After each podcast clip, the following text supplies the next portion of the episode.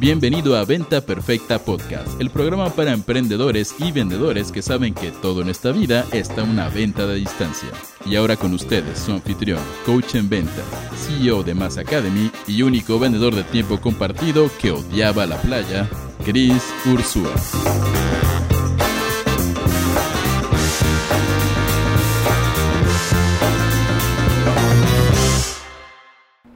Si tú crees que la mayor influencia del mundo es el Internet, estás equivocado. La mayor influencia del mundo sigue siendo Hollywood y te voy a decir por qué. Por una decisión que Hollywood tomó, el mundo es mucho más triste y como tú puedes hacer algo para salir de ese patrón e incluso hacer que tus clientes no caigan en ese patrón. Así que pon mucha atención. De nuevo chicos, me llamo Chris Ursúa, bienvenidos a Venta Perfecta Podcast, el único podcast que busca darte todo lo que necesitas para triplicar tus ventas. Ahora, en este momento vamos a hablar de algo bien rudo. Hoy por hoy todo el mundo habla de Internet. Los últimos 20, 30 años ha cambiado y revolucionado nuestra existencia nos ha abierto puertas donde con un dispositivo en tu celular tú puedes tener acceso a toda la información del universo. Pero aún así, con todo lo que está haciendo Internet, la mayor influencia del mundo, el medio de comunicación y entretenimiento que mayor influencia tiene a nivel global, sigue siendo Hollywood. ¿A qué me refiero con esto? ¿Qué pasa? Te voy a dar un ejemplo. Cuando salió la serie Friends, un boom, millones de millones de millones de personas lo veían a través de televisión. ¿Qué fue lo que pasó en toda la generación de seres humanos que vio Friends? Una, la gente pedía más el corte de pelo de Rachel Green y se volvió el corte Rachel en todas las estéticas del mundo.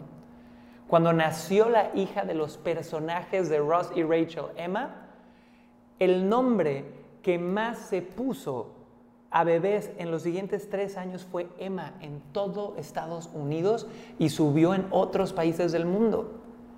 Y aquí es donde tú me dirás, bueno, Chris, pero la tele ya casi nadie la ve y, y estoy totalmente de acuerdo. Pero todos seguimos yendo al cine. Te voy a dar un ejemplo muy tonto. La película de Twilight, de Crepúsculo, del vampiro este que brillaba, que era el vampiro eh, menos masculino del mundo, pero eso es otro tema. En la película de este vampiro tenía dos patrocinadores muy importantes. Tenía a Raven, a los lentes Raven, y tenía a Volvo, no sé si te acuerdas. Tú pusiste una película que fue un bestseller, que lo vieron personas en la India, en Japón, en México, en Chile, en todos los países del mundo, y Volvo triplicó sus ventas del modelo que manejaba el vampiro brillante.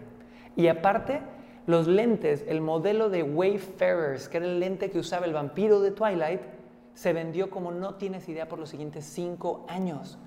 ¿A qué voy con esto, señores? La forma en la que nosotros interactuamos con Internet es muy diferente a la forma en la que interactuamos con Hollywood. Hollywood, todos los estudios de grandes películas que se gastan 3 billones de dólares por película para entretenerte, seguimos consumiéndolo de una forma muy fuerte. Las grandes marcas lo saben. Saben que para hacer tendencias es tan sencillo como subirte a una ola en una película y si le pegas, tu producto va a estar por todos lados. Ahora, ¿cuál es el problema? Como todo, y ahora sí que Hollywood nos dio esta frase, con gran poder viene gran responsabilidad de el, tío eh, de Spider-Man, ¿ok? Pero como todos, señores, hay cosas que han salido bien y cosas que han salido mal. Y hay una cosa, una historia, un concepto, una creencia que Hollywood te ha metido a ti en la cabeza desde que tienes memoria. No importa si eres niña, no importa si eres niño, no importa si eres chino, no importa si eres mexicano, no importa nada, no importa tu generación. Hollywood te ha vendido una creencia que probablemente te está haciendo mucho daño ahorita. Una creencia que probablemente no te permita ser feliz. Una creencia que probablemente te haga eh, no validar cómo en realidad es la vida. ¿Qué es esta creencia? Es la creencia de la montaña, de la cima. La metáfora de es que para, eh, ya sabes, eh, lograr algo en la vida hay que escalar la cima y cuando llegues a la cima todo va a ser perfecto.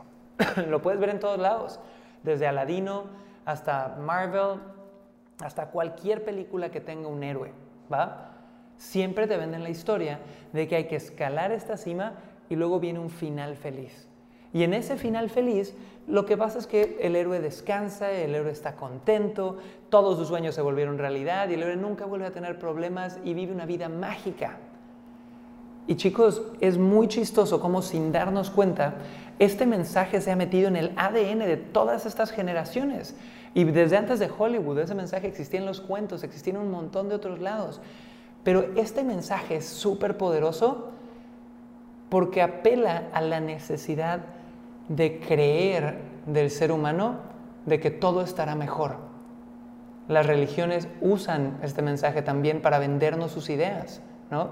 Te dicen nombres que cuando tú fallezcas llegas al cielo y va, todo va a estar bien, O cuando logres la iluminación tú llegarás a esto y va, todo va a estar bien. ¿Por qué esa historia o esa creencia es tan poderosa en los seres humanos? Porque cuando yo compro la creencia de que si solo escalo la cima, voy a llegar a un plató, como dicen los gringos, o a una loma donde ya no hay problemas, me hace pensar que existe algo mejor. Y cuando yo pienso que existe algo mejor, deslindo la responsabilidad de disfrutar el presente, de, eh, ya sabes, saber que va a haber problemas siempre, de tener que bailar con la incertidumbre y digo, mira, pero nada más si brinco esto, voy a llegar allá. Pero, oh sorpresa, ¿qué pasa en el amor, en el emprendimiento, en la salud, en lo que sea? Subes una montaña y del otro lado, ¿qué hay? Hay otras 10 montañas esperándote. Otras 10. Llámalo fitness. ¿Lograste parar la nalga, tener cuadritos, verte sexy? Oye, ahí viene Navidad, igual y te descuidas tantito, te pones gordo, viene otra montaña, ¿no? Y la recuperación a veces cuesta más. O de repente ponlo en un negocio.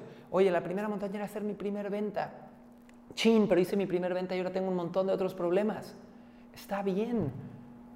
Está bien tener problemas. Señores, para todos los que me escuchan, si quiero que te quedes con un mensaje, es que a partir de hoy, en vez de creerte la historia de que puedes subir una montaña y ya no va a haber problemas, créete la historia de que siempre en la vida va a haber problemas, pero que hay mejores problemas que otros. Yo prefiero tener el problema de tener que pagar una nómina carísima, ¿no? una nómina muy alta, una responsabilidad de más de 40 team members, a tener el problema de no sé cómo voy a llegar a la quincena. Yo prefiero tener el problema de tengo que recuperar los cuadritos al problema de nunca he tenido cuadritos en mi vida. ¿va? Prefiero tener el problema de, oye, tengo que solucionar esta relación amorosa al problema de nunca he tenido una relación amorosa. Entonces los problemas siempre van a estar ahí. Pero la misión en la vida es, número uno, aprender a bailar con ellos, a disfrutarlos y número dos, buscar elevar la calidad de tus problemas.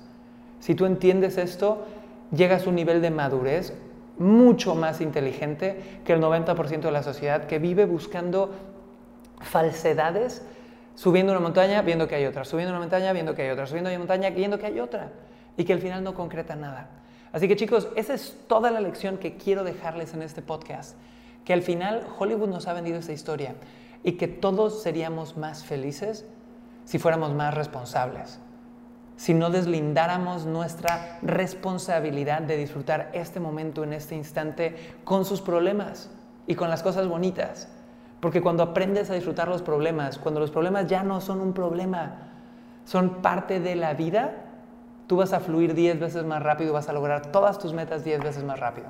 Así que chicos, los amo, soy Chris Ursúa, esto es Venta Perfecta Podcast y nos vemos muy pronto. Un abrazo.